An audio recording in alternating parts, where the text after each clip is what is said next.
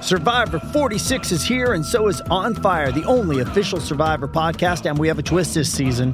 The winner of Survivor 45, D. Valladaris, will be joining us every week. We're going behind the scenes of the biggest moments, the how and the why things happen, and the strategy and analysis you can only get from someone like me, a Survivor winner. Listen to On Fire, the official Survivor podcast, wherever you get your podcast.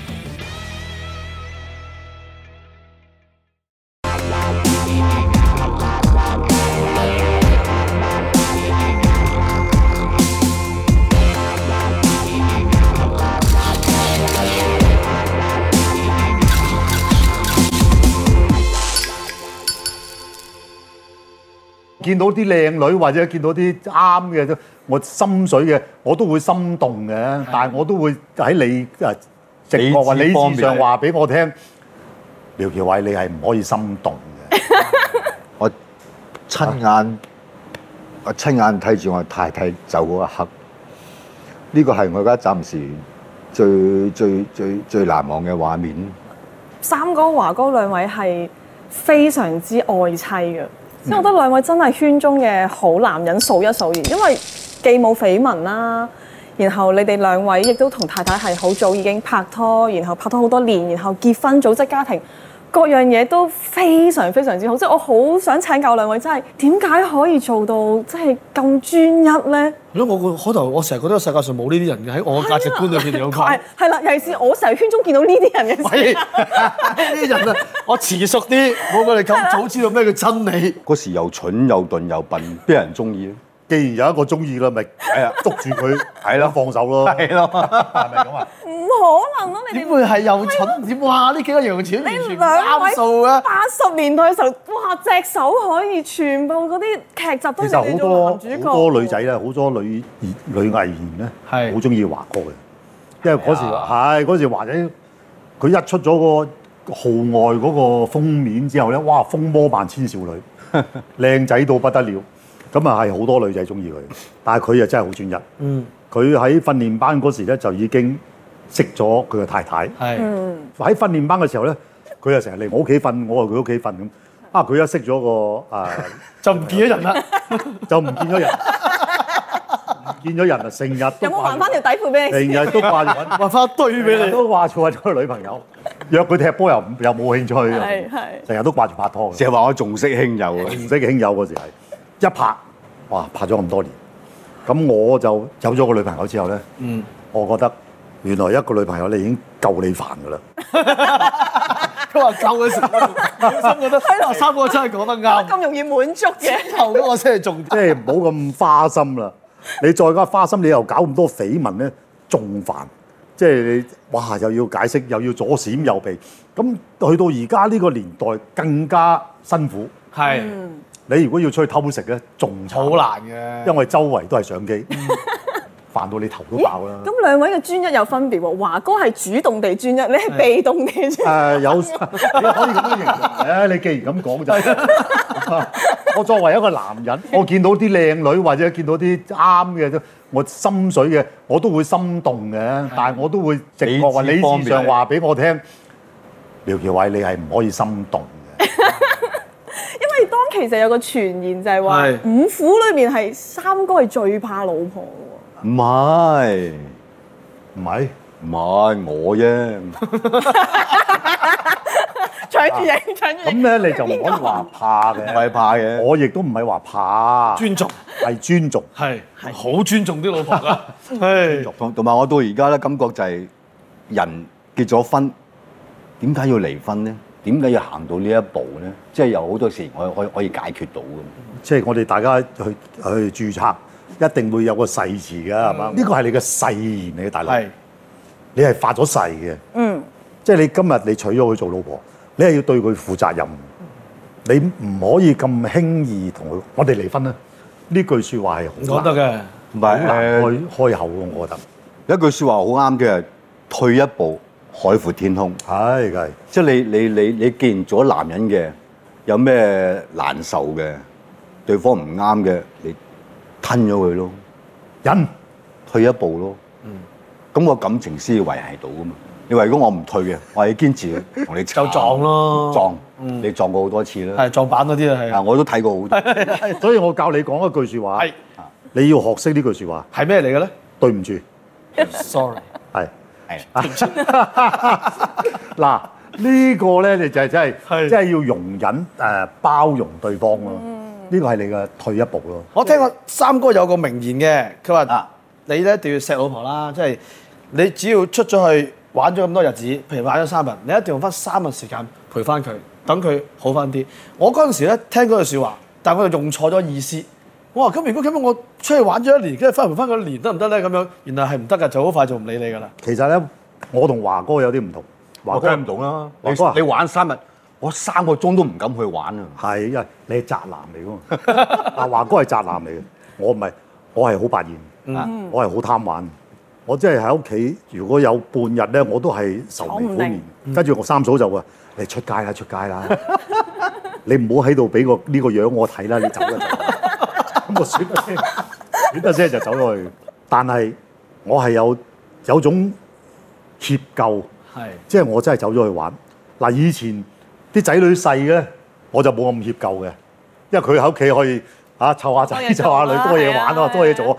仔女大咗之後，喂，同埋而家又唔喺香港，又唔喺身邊啦，咁啊變咗我要真係出去玩咗咁咁耐咧，嗯我就翻去陪翻佢咁耐，即係我呢啲叫補飛嘅，補飛補翻啲。要就要學嘅呢樣嘢。啊真係要學啊！其實兩位咧，我覺得真係好暖流，即係我聽到呢度，我都係覺得即係女仔啊嚇，都想遇到一個咁樣嘅人係啊，真係好感動啊！你慢慢揾啦好想要，你尋尋覓覓咁，希望你總有一日揾到啦，總有一日揾到嘅係。唔係因為我我覺得你哋兩位咧係好叻一樣嘢，就係即係個相處之道，你哋諗得好好通透。即係譬如三哥中意補飛啦，嗯咁啊華哥都係，即係拍劇嘅時候都好忙好忙，陪唔好到忙嗯太太嘅時候。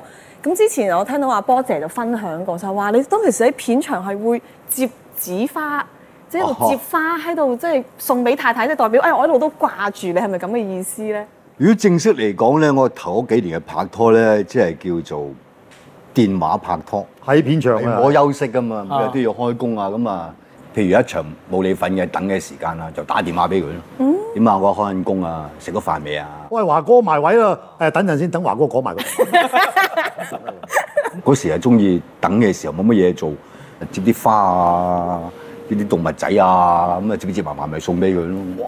哦，冧到冧到好犀利喎！你送啲接嗰啲花啊嗰啲嘢俾阿太太嘅時候，佢點咩反應咧？初初好開心㗎，係後尾又係又係呢啲啊，得閒得閒睇下劇本啦。咁啊咪真係講得啱喎，真係。我唔使睇劇本，我夜晚睇好晒㗎，我記得晒劇本啲嘢㗎咯。咪都係啊，得閒休息下啦嘛，辛苦做咩啫？我相信係土地問題，屋企擺唔落啦，已經一路做一路做，係冇辦法。我知道你哋兩位咧都係好好嘅爸爸，而你哋嘅女女呢個年紀都係差唔多㗎。你哋點樣去差唔形容你哋個女係一個點樣嘅女仔咧？其實黃子晴好似大過我個女一年，十個月，即係我覺得呢個係我一生中上天俾我最好嘅禮物啦。即係有個女啊，有個下一代有得照顧下，有得掛下心啊。即係你好多時你為做嘢都係為咗個女啦，啊幫佢賺下啲錢啊，照顧下佢啊，希望佢可以乖乖地啊，健健康康咁孝順。俾咗個重心，生活重心你。傳統嘅男人。係你咧？誒我又唔同嘅，即係係三哥啊，佢又話要幫個女賺下錢啊，個女賺錢使乜你幫啫？個女自己會揾噶嘛。即係我覺得贊同應該係由佢自己係係係自力更生。係佢咁好彩有你呢個爸爸幫佢揾咗咁多錢，可以 support 佢啊嘛嗰。啲是啤錢嚟嘅啫。阿士啤啊錢嚟 㗎。你你之前講得啱啊！嗱，華仔咧就好中意做啲手工嘅嘢，係啊以中意砌 puzzle 啊、接下紙花啊。咁近期中意搞咩咧？帶咗啲成品翻嚟俾觀眾睇下，啊，大家睇下呢杯嗯，呢杯檸檬茶咧就係咩嚟嘅咧？佢嗰度倒寫啊喎喂，唔怕唔怕唔怕，都唔定。嗯 係果凍蠟做嘅檸檬茶，三哥指定要一杯檸檬茶。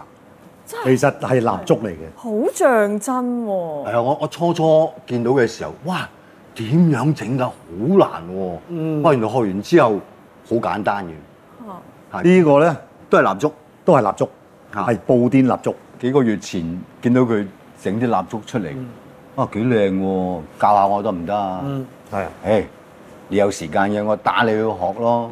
學完之後啊幾好玩喎嚇！完全係體現到華哥嘅鐵漢柔情。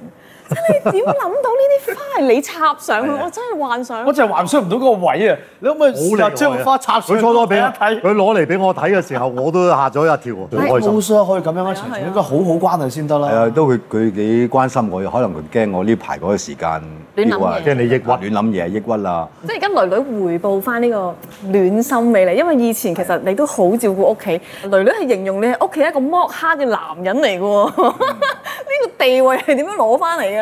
我哋做人老豆嘅一定要盡責任啦，照顧個女啦。咁啊，而家經歷咗呢半年咁多嘢發生啊，太太唔喺度啊，咁啊到佢開始獨立啊，調轉頭照顧翻我咯。嗯，之後我感覺得啊，原來被照顧嘅都幾幸福。真係老來安慰啊係。嚇！唉，真係。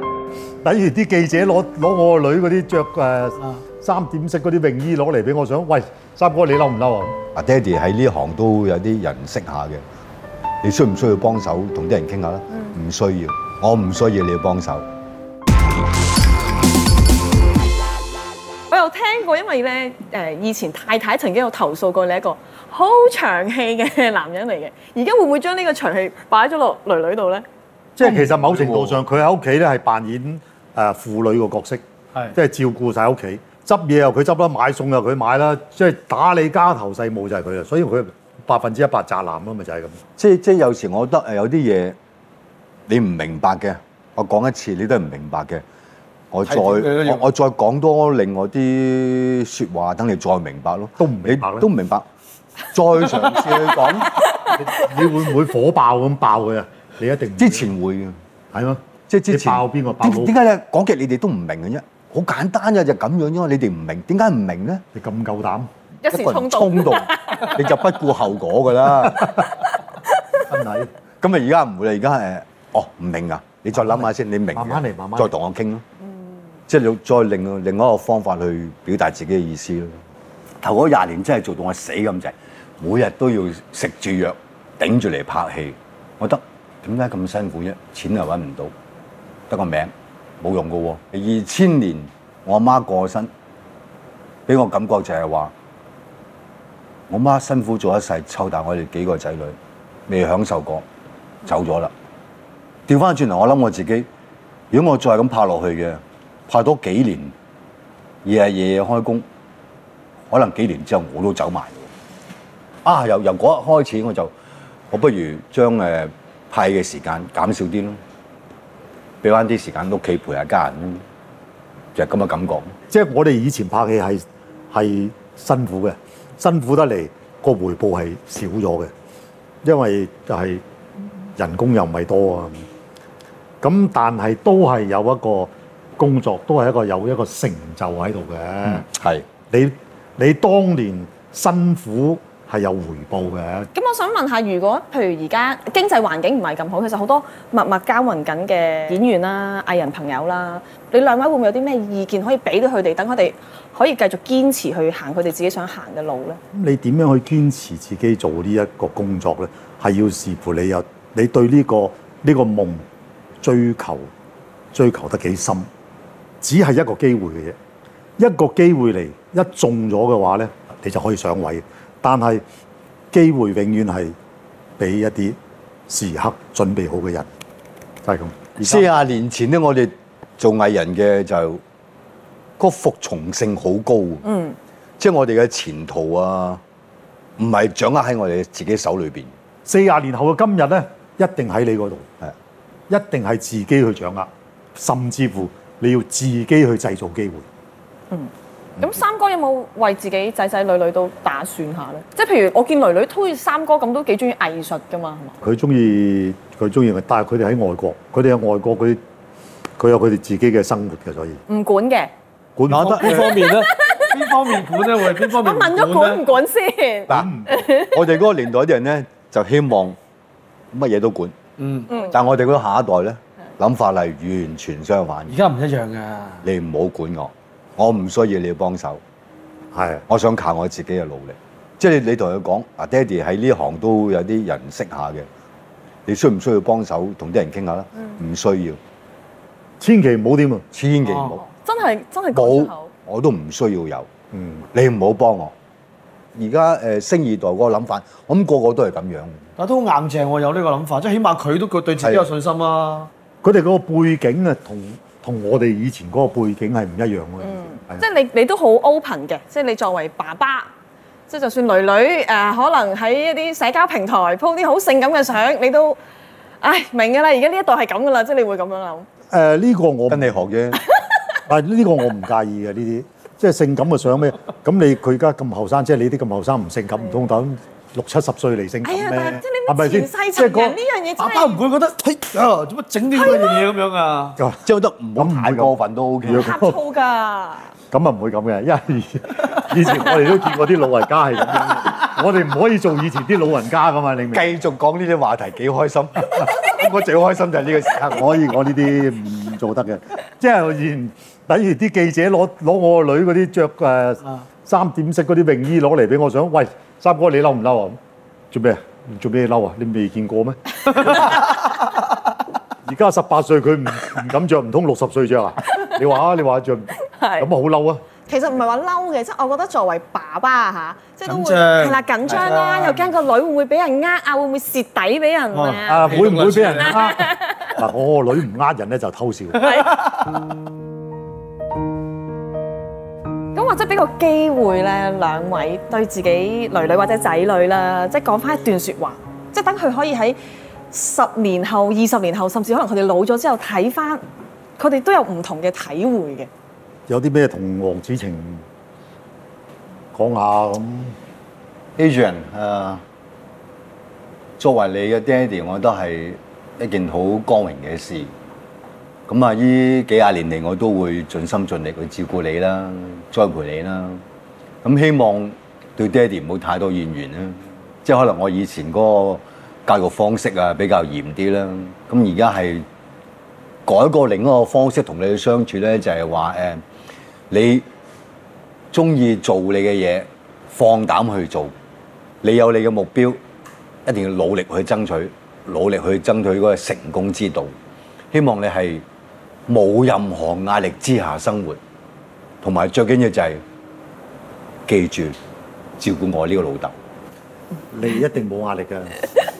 係有有壓力都係你老豆壓力， Uncle 忍唔住都要講啊嘅嘢，咁認真嘅真 係。係啦都俾壓力啊三個。哇！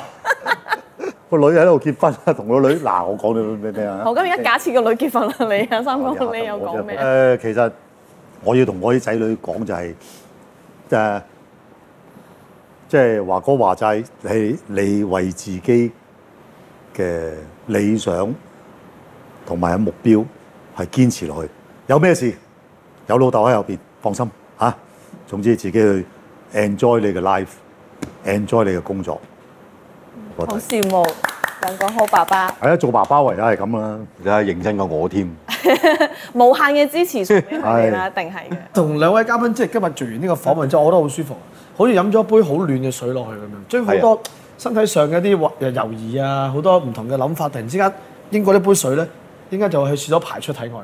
會希望俾到正能量你好。多正能量。誒、呃去到我哋差唔多節目尾聲啦，咁啊，我通常都有一條問題擺喺心裏邊好耐想問嘅。兩位人生裏邊有邊一個特別嘅畫面，邊一個情景係你最難忘嘅咧？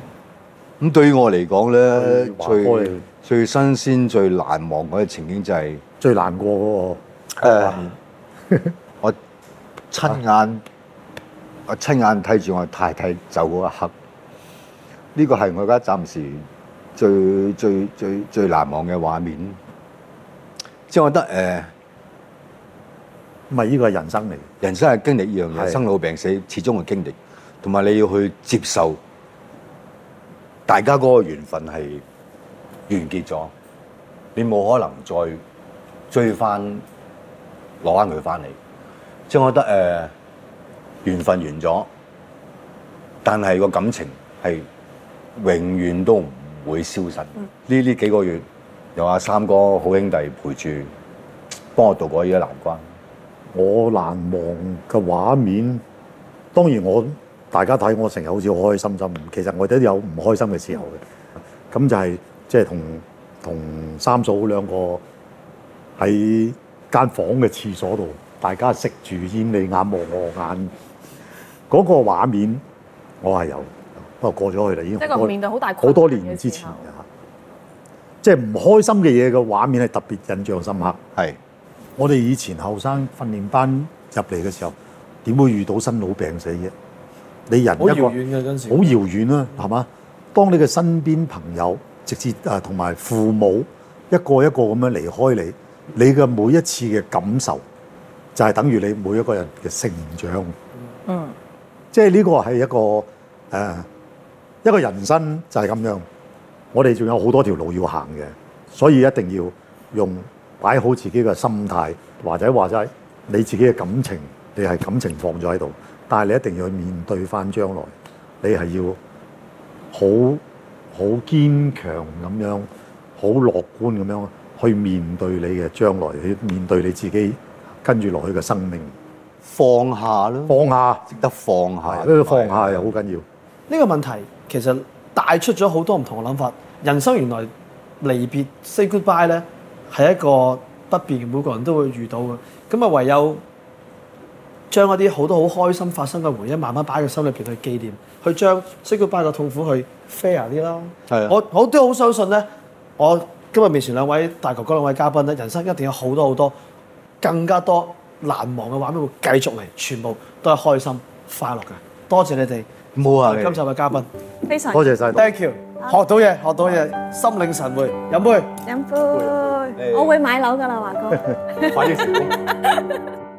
佢個花名叫我好少見到佢咁開心。點解我成家班啲人呢、個都未未簽我嘅，個個都做唔到，要揾個新舞師嚟做，我自己嚟做。二話不説，着 pad，我嚟咁啊！佢做嘅嗰個動作咧，佢係偷我雞嘅，砰一砰砰一落地，誒朝花夕拾，男主角成個 Richard Gere 咁樣。啊點解我真係想知我係點嘅咧先？